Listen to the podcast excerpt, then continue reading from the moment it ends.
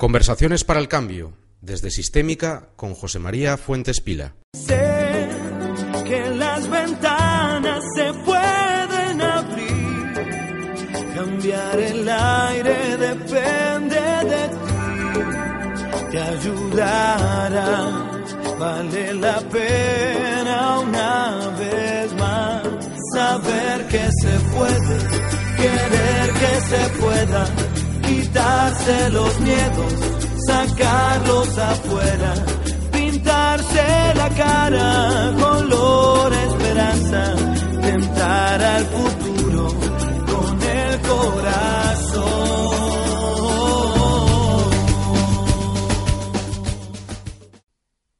Saludos, Cantabria. Bienvenidos a Sistémica, bienvenidos a Conversaciones para el Cambio con una semana más con don José María Fuentes Pila Estrada, experto en psicoterapia, farmacéutico, portavoz del PRC en el Ayuntamiento de Santander. José María, muy buenas. Encantado de saludarte, Frank. Eh, vaya currículum que tienes, ¿eh? No me digas que no. Más que Ramón y Cajal, por lo menos. No, lo que pasa que el, currículum son eh, años de, conocimiento, años de estudio, años de experiencia, y yo creo que el currículum al final eh, lo demostramos cada uno con nuestro trabajo en el ámbito clínico, en la docencia, en la investigación y yo creo que lo que después ponemos o nos dicen poner en los papeles, pues bueno, simplemente mm, lo que cuenta eh, de alguien que se ha dedicado toda la vida al servicio público, para lo bueno y para lo malo. Muy bien, llegas de Colombia. Sí, la verdad es que mm, es la tercera vez que estoy en, en, Bogotá y en esta ocasión fue un viaje eh, corto pero intensísimo porque al fin y al cabo eh, me invitaba a una eh, una, un centro de, de, psicoterapia y de drogodependencias en Bogotá, eh, a instancias también de mm, técnicos de la alcaldía de Bogotá, porque realmente en Colombia, como en parte de Latinoamérica, se está produciendo un enorme cambio en lo que se refiere a políticas de salud pública y, lógicamente, también esto influye en el gran problema de las drogodependencias, de las adicciones, que aquí quizás eh, está mm, más de modé, está más olvidado, esto también es, preocupante, mientras que en Latinoamérica eh, es ahora donde eh, empiezan a modificarse eh, las políticas de salud pública vinculadas a las drogodependencias. Y bueno, yo creo que se, se puede hacer un gran trabajo. Me invitaron como eh, experto para valorar, junto con los equipos de psiquiatría de la Universidad Nacional de Colombia, de universidades privadas y técnicos de alcaldía, eh, el fenómeno y las políticas a desarrollar allí. nosotros tenemos mucha experiencia en, Europa y, más concretamente en España de 25 años de éxitos y fracasos consecutivos en lo que se refiere al mensaje, al discurso y a la clínica en drogodependencias. Y esto es básicamente lo que compartí con los expertos colombianos, la verdad que en una eh, experiencia y en un feedback eh, fantástico porque todos crecemos de cualquier encuentro técnico, conversacional o humanista, así que fantástico. Ahora ya, eh, no sé cómo expresarlo, ya no se tiene, yo no tengo la percepción de que exista tanta droga, ¿no? Es decir, antes hubo una temporada, una época en la que encontrabas jeringuillas en, cualquier esquina, eh, los propiamente llamados drogadictos se les veía a la legua. Ahora ya no se tiene esa percepción. Yo por lo menos. Tienes toda la razón, Frank. Vamos a ver. Mm, la droga o las adicciones como construcción social, es decir, como representación social, eh, en, España eh, nace el fenómeno en el año 79-80 y se concreta la adicción, las drogodependencias, a través de lo que fue el Plan Nacional sobre Drogas, que fue, eh, digamos, el gran eh, logro o el gran arranque eh, del entonces presidente del Gobierno de España, Felipe González, para intentar dar una solución a un fenómeno que tenía una representación social y una alarma social. ¿Cuál era? Pues lo que entonces llamábamos los yonkis. ya no eran ni siquiera drogadictos, eran personas que se vinculaban fundamentalmente a la marginalidad o los vinculábamos socialmente a la marginalidad, a la delincuencia y a un fenómeno que no podíamos entender.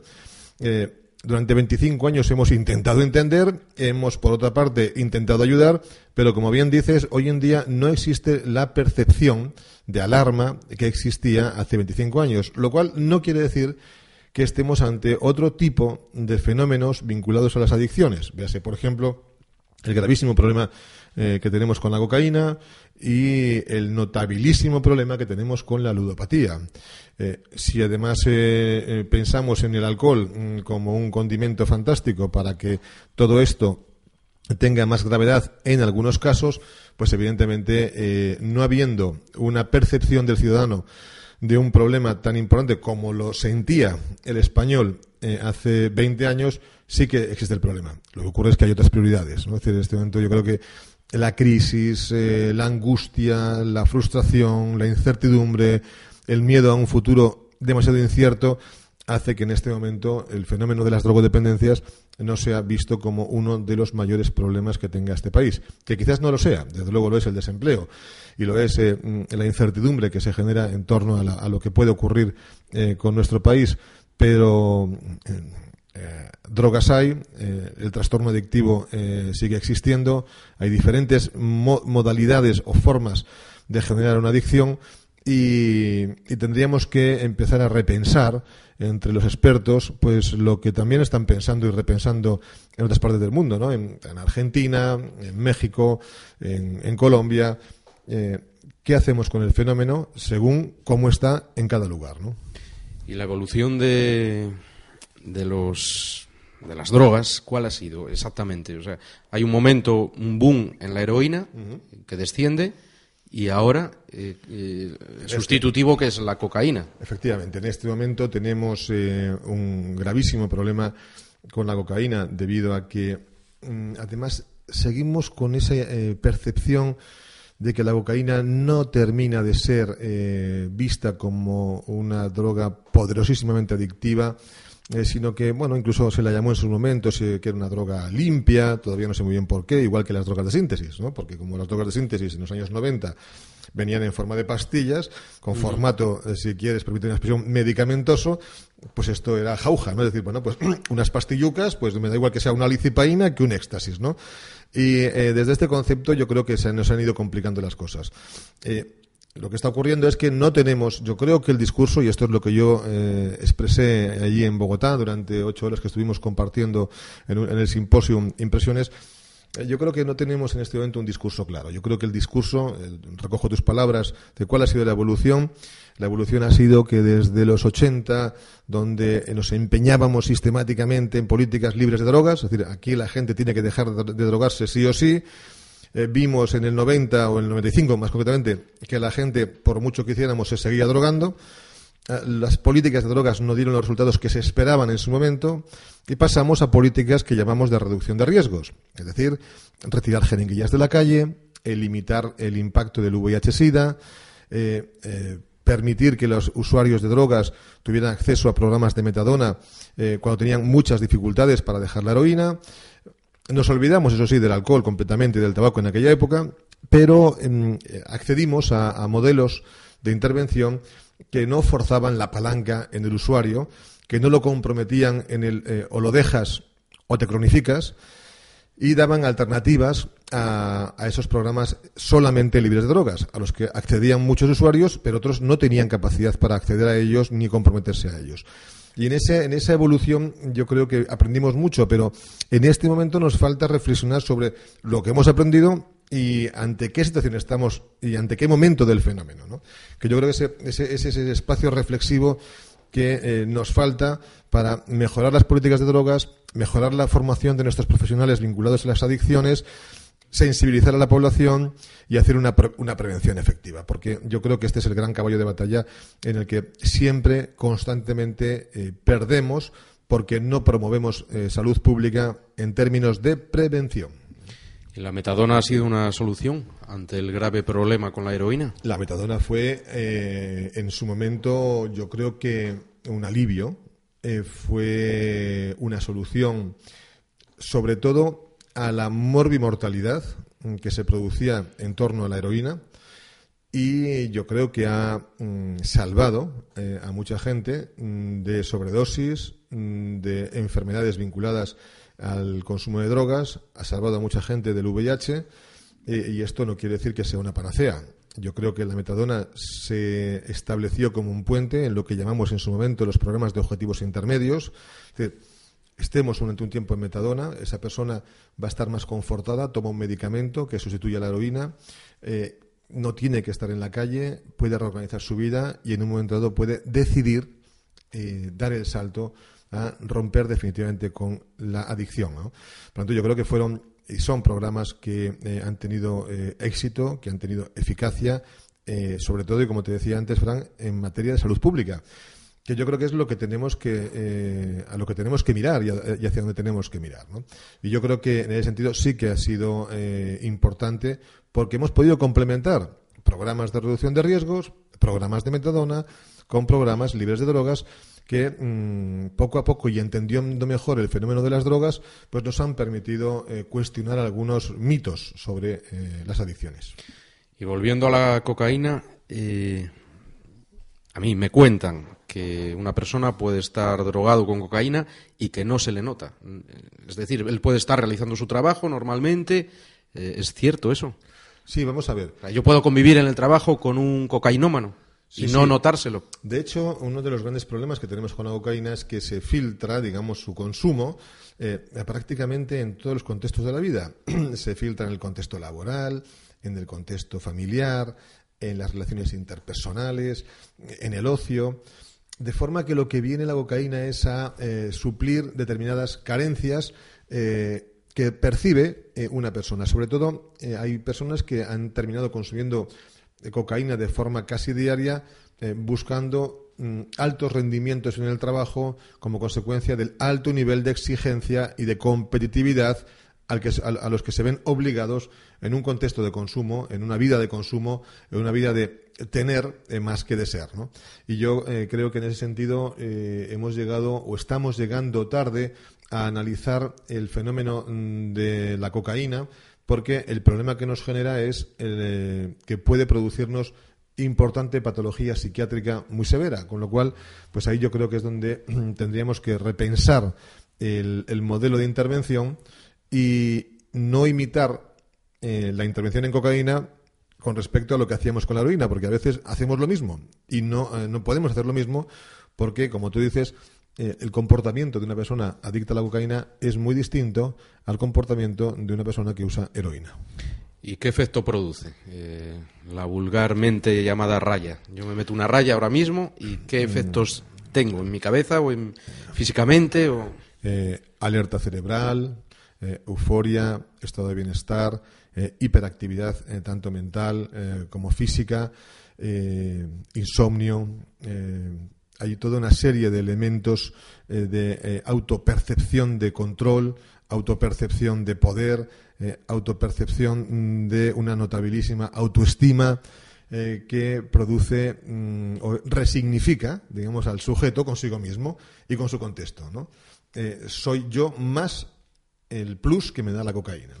Y eso genera, como te digo, una ah, autopercepción positiva eh, dentro del contexto de fantasía que produce la cocaína, muy atractiva para el usuario, produce placer y, lo que genera es una sensación eh, de eh, poder en, el contexto en el que la persona se encuentra, de capacitación, de mayor sentimiento de fuerza física, de mayor resistencia en el tiempo, de mayor capacidad de activación cerebral, mm, de mayor capacidad para soportar esfuerzos, todo esto es lo que produce o puede producir la cocaína.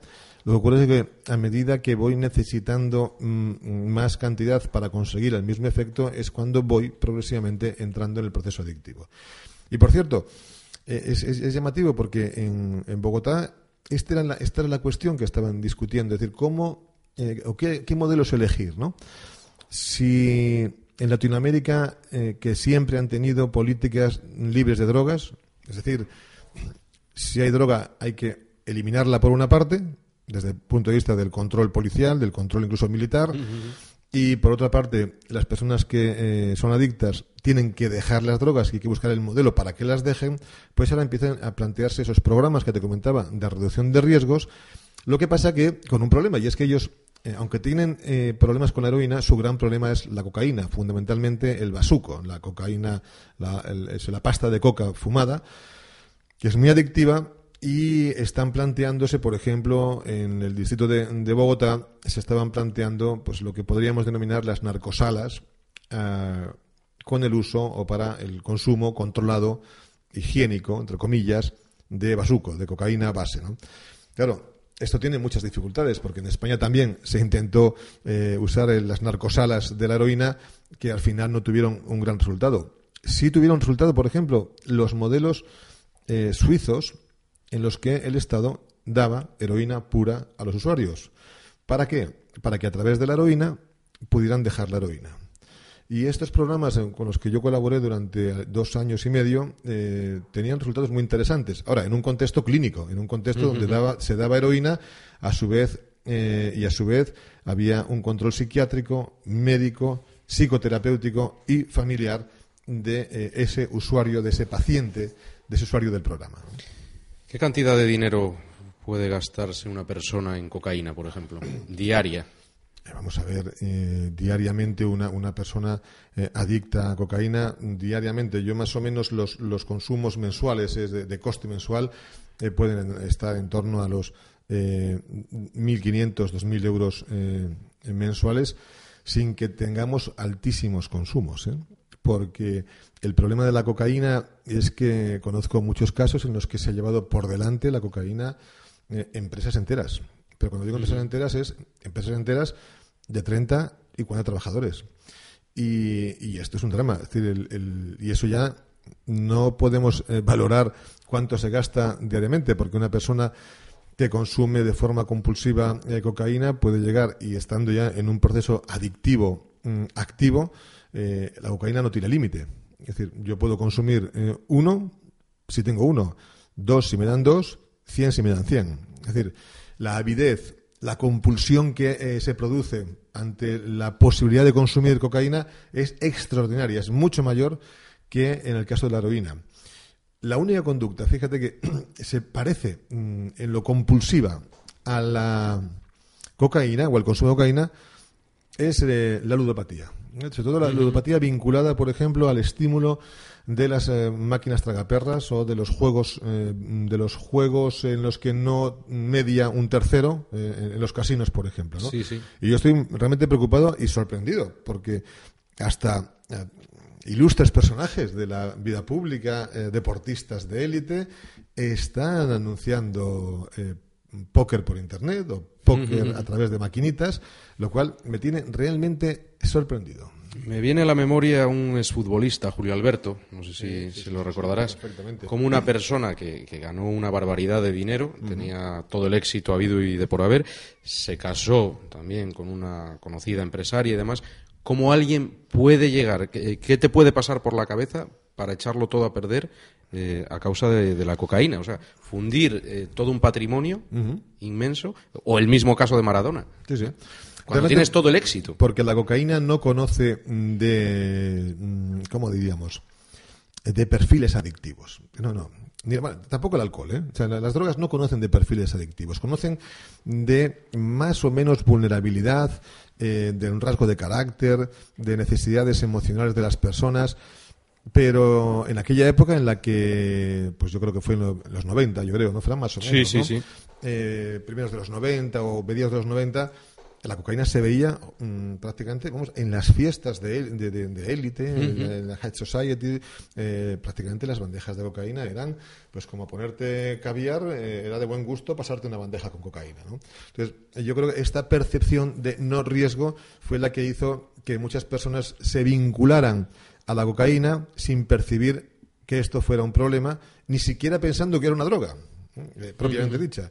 Y esto fue lo que eh, hizo que pues, personas eh, que tenían, que aparentemente lo tenían todo, eh, mm, vieran un gran atractivo en la relación que tenían con el consumo de, cocaína. Y la cocaína mm, te da margen. Este es otro de los problemas. el problema de la cocaína es que te da margen suficiente para que pienses que la puedes controlar. Y esto es lo que hace que una persona tenga la idea de que mantiene el control sobre el consumo. Y de esta forma eh, se facilita que al final generes una poderosísima adicción. ¿Y por qué yo coincidí haciendo el servicio militar con un compañero, muy majo además, que, consumía, era habitual consumidor de cocaína y me decía que en una noche, por ejemplo, él salía, no sé las rayas que tomaría ni dejaría de tomar, pero que era capaz de beberse 20 copas y que no le hacía ningún efecto. O sea, ¿qué relación existe entre la cocaína y el alcohol? Porque yo entiendo que si, vamos a ver, si yo cojo ahora y, tomo 20 copas, la intoxicación etílica que agarro es impresionante. Es el, vamos, el, pedo del año. fíjate, la cuestión es mm, que existe una íntima relación entre el consumo de cocaína y el consumo de alcohol. Y es más, la mayoría de la gente joven que se inicia en el consumo de cocaína no lo hace buscando solo el efecto de la cocaína. Lo hace buscando mantenerse más tiempo despierto en la noche y además con la percepción de que puede beber más copas.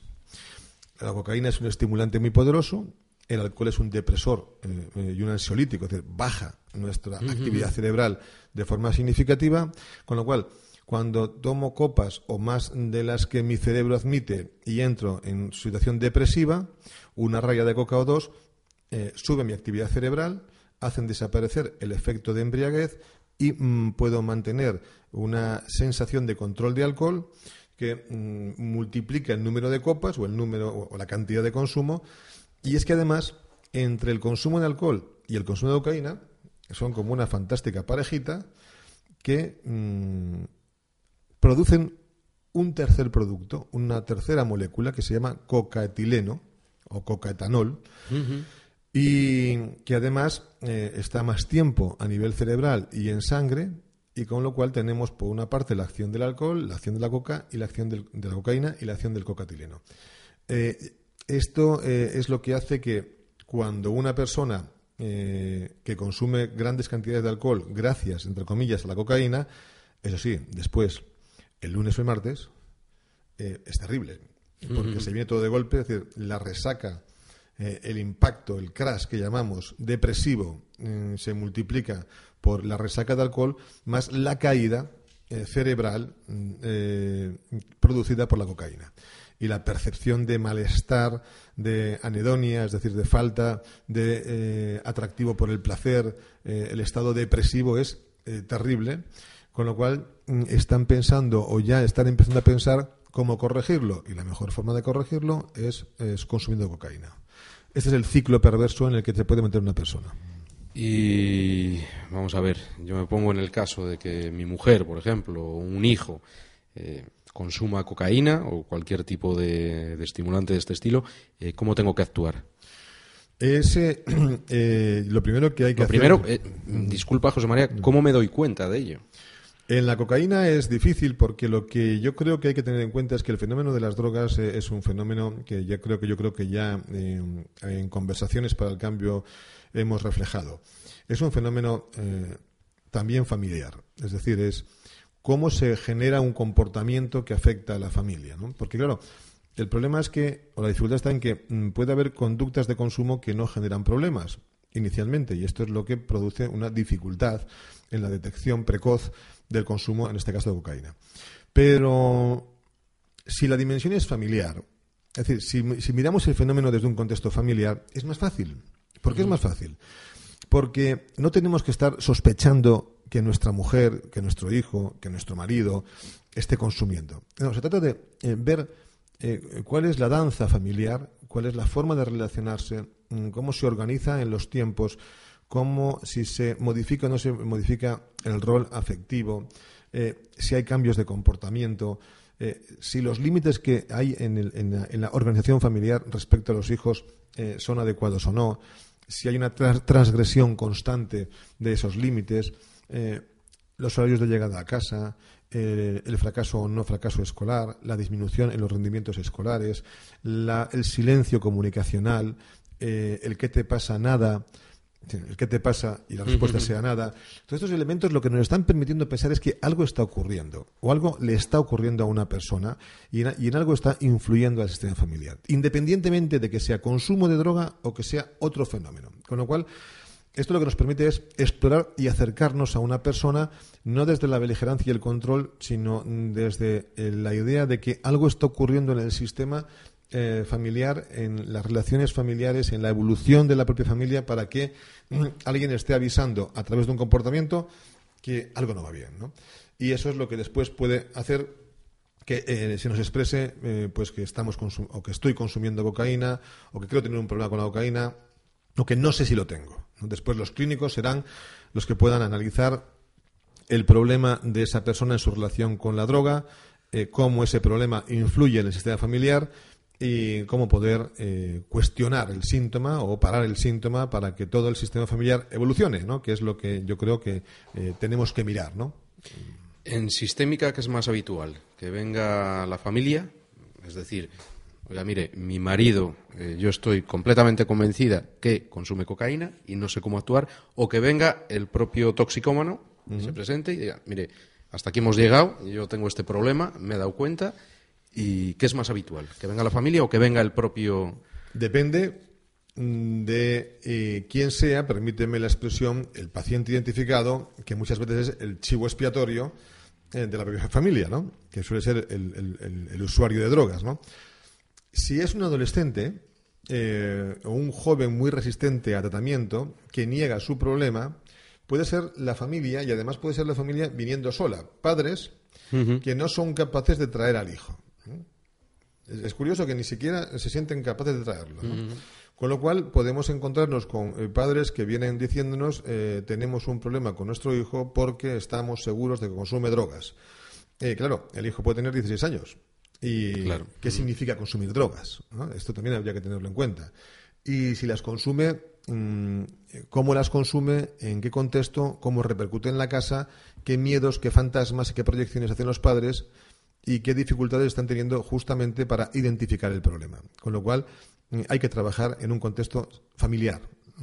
Incluso yo he trabajado en muchas ocasiones eh, con pacientes identificados, adolescentes que consumen drogas, a los que nunca he visto.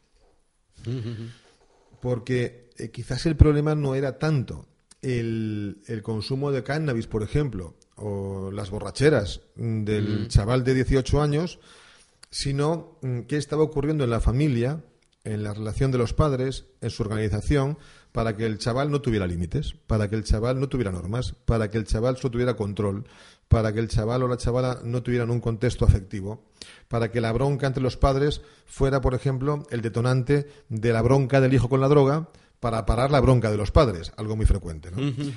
y cuando, por el contrario, eh, son los adultos los que empiezan a percibir que la relación con la sustancia o con la conducta les está generando problemas, suelen ser ellos los que, acompañados con la familia, eh, vienen a pedir ayuda.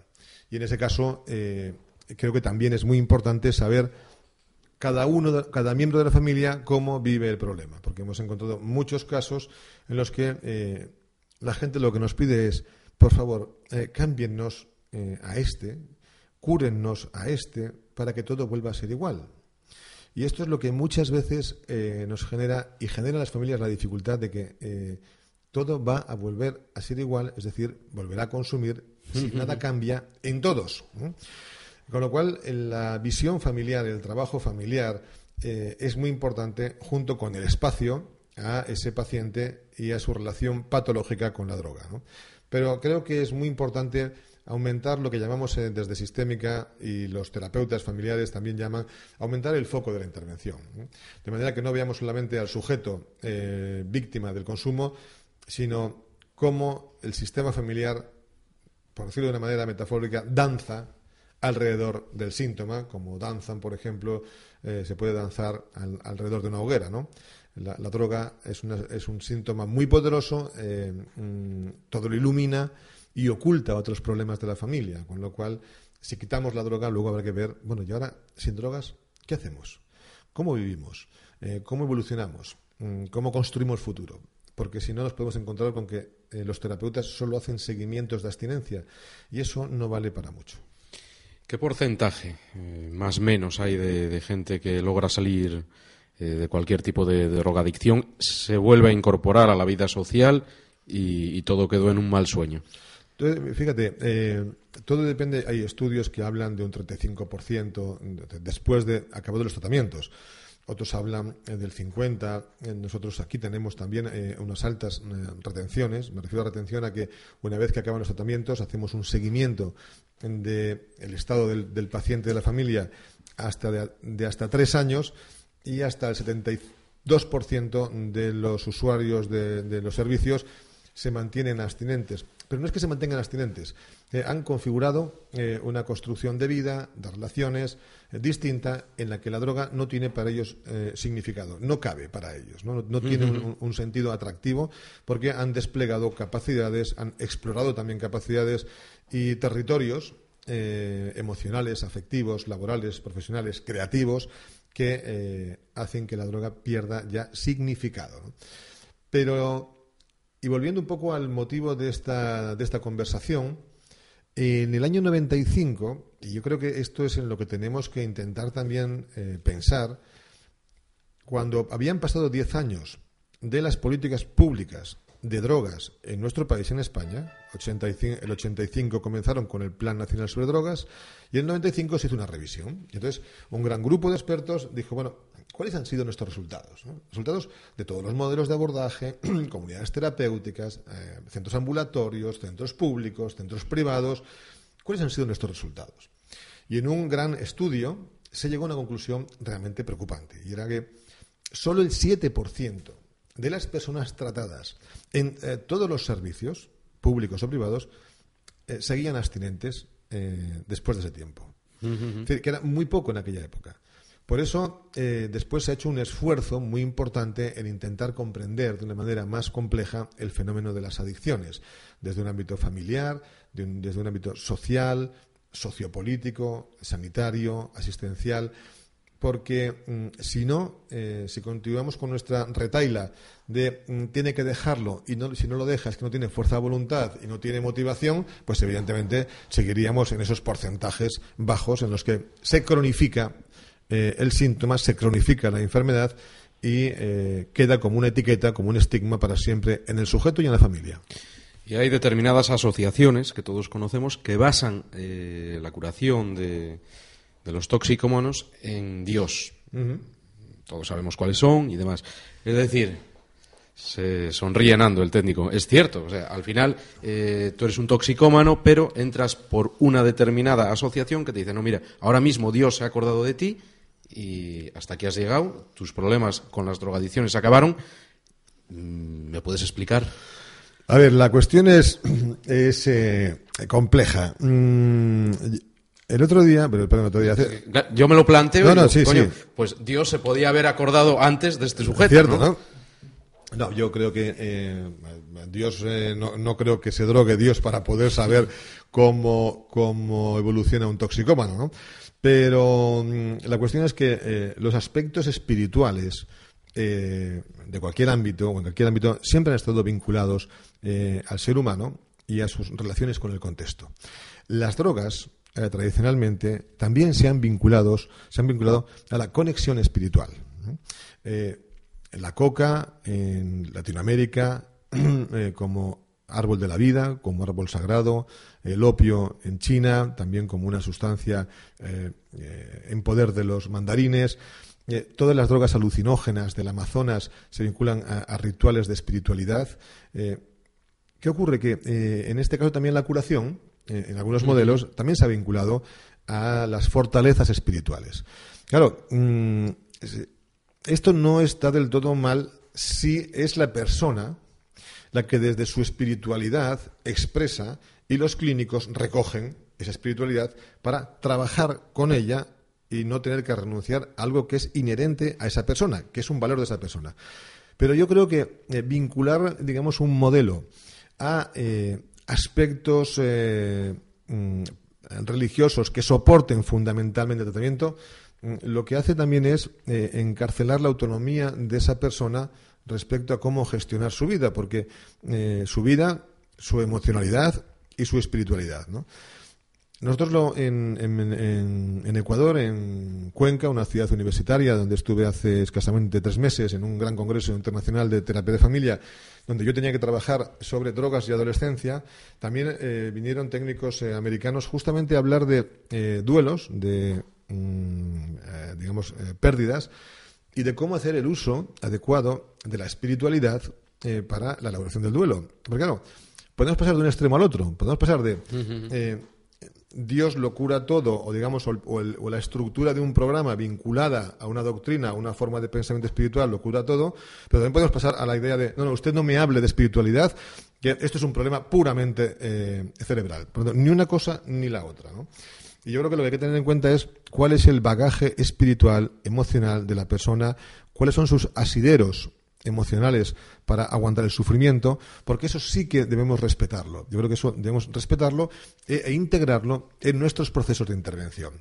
Porque si cuestionamos la forma de ver el mundo de una persona drásticamente, estamos eh, eh, cuestionando eh, las partes más íntimas de, su emocionalidad y estamos cuestionando sus valores y, eso puede hacer que una persona tenga más dificultades, si cabe, de las que tenía cuando vino a vernos, ¿no? Con lo cual estamos diciendo, oiga, mire, yo le voy a enseñar cómo es el mundo y si nos ponemos a ser más papistas que el Papa, usted deja a Dios en la mesilla de noche y cuando venga aquí usted viene únicamente como, como Fernandito o como Paquito, sin eh, más eh, investimiento, sin religiosidad, sin valores, eh, sin familia, sin nada, ¿no? No, esto no puede ser porque mm, esa es la complejidad del ser humano, ¿no? Somos un compendio de muchas narrativas emocionales, espirituales, afectivas, divinas, de mitos, de leyendas, que al final configuran nuestra identidad.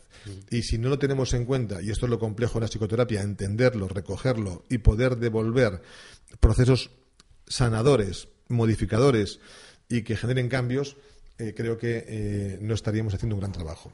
Pero eh, someter de alguna forma a aspectos concretos de espiritualidad, a encarcelamientos de pensamiento, un programa de rehabilitación, pues creo que quizás no sea la mejor forma de hacerlo. ¿Y el toxicómano es toxicómano durante toda la vida? Potencialmente. Yo nunca lo he creído. Siempre dicen que. Alcohólicos anónimos, por ejemplo. el, alcohólico, me llamo Fulanito, soy alcohólico y lo voy a ser durante toda la vida. Yo nunca lo he creído. Este es eh, el gran caballo de batalla. Yo esto lo expresé delante de 150 eh, expertos en drogodependencias el otro día, justamente en, Bogotá. Lo expresé delante de la psiquiatría eh, pública colombiana, que es una psiquiatría muy avanzada también, son, tienen un altísimo nivel de formación. Y la verdad es que los psiquiatras, sobre todo de la, de la Universidad Nacional de, Colombia, me miraban diciendo, es muy interesante que alguien empiece ya de una vez a cuestionar etiquetas, ¿no?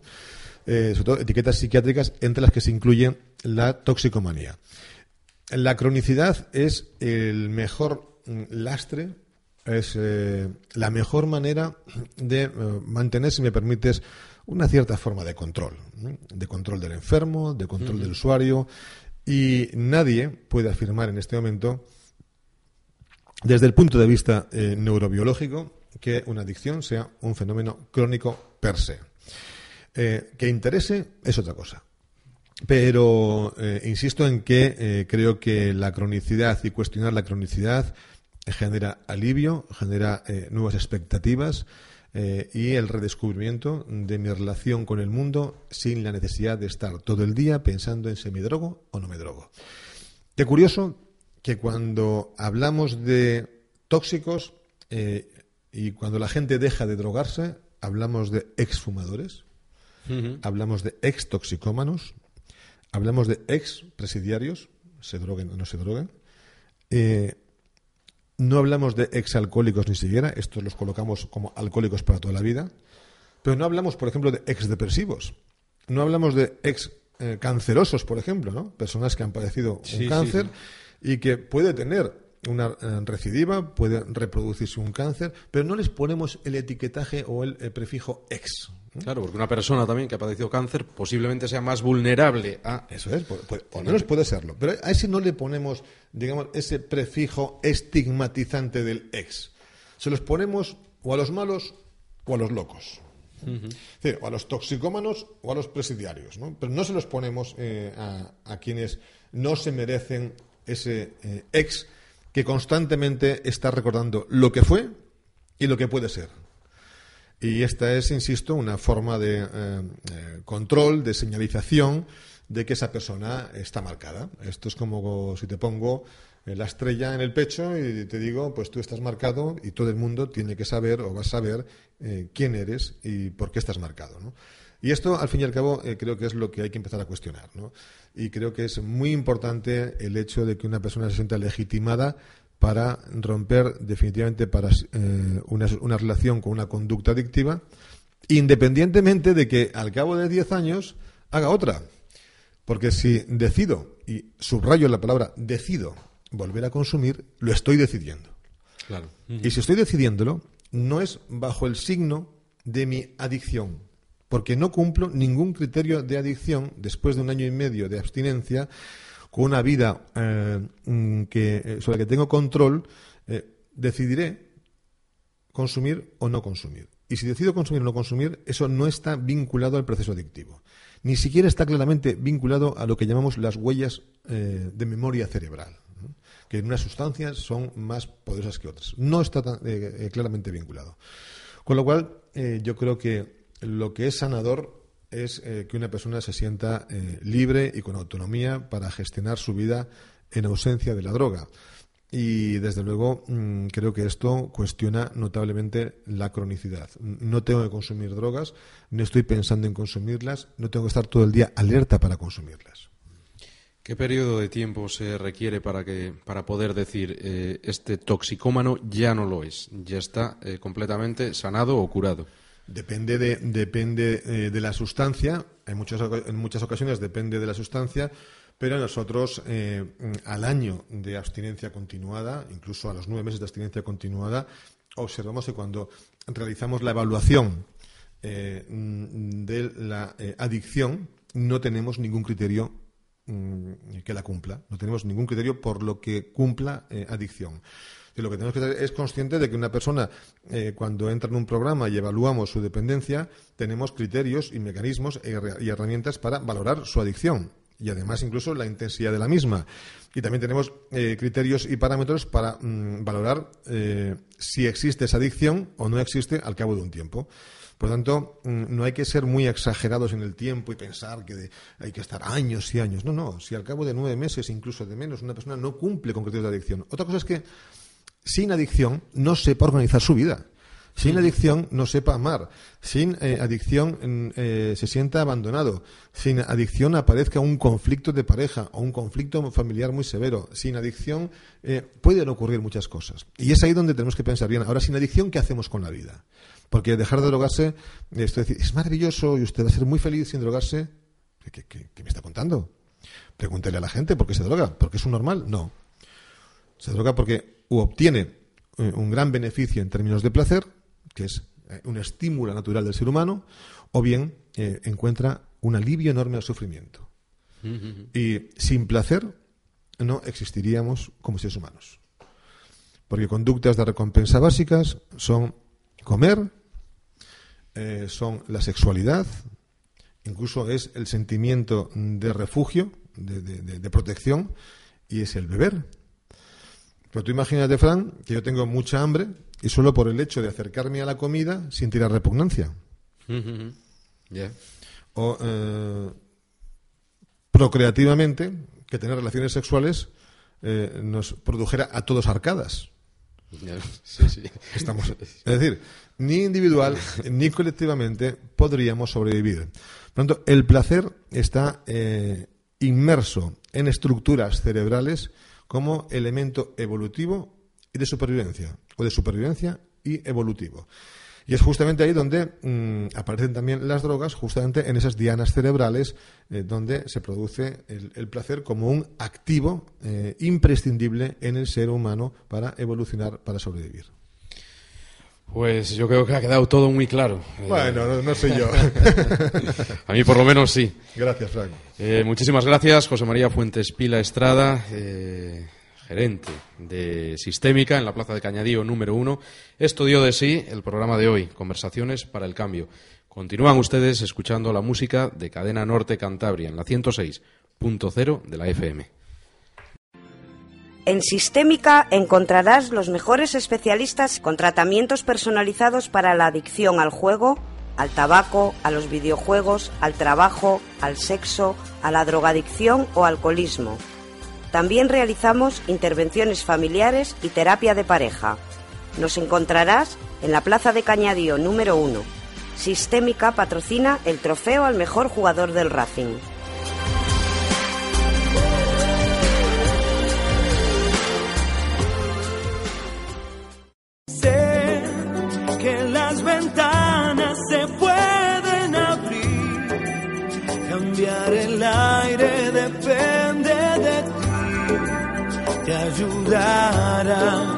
Vale la pena una vez más saber que se puede, querer que se pueda, quitarse los miedos, sacarlos afuera, pintarse la cara, color esperanza, tentar al futuro con el corazón.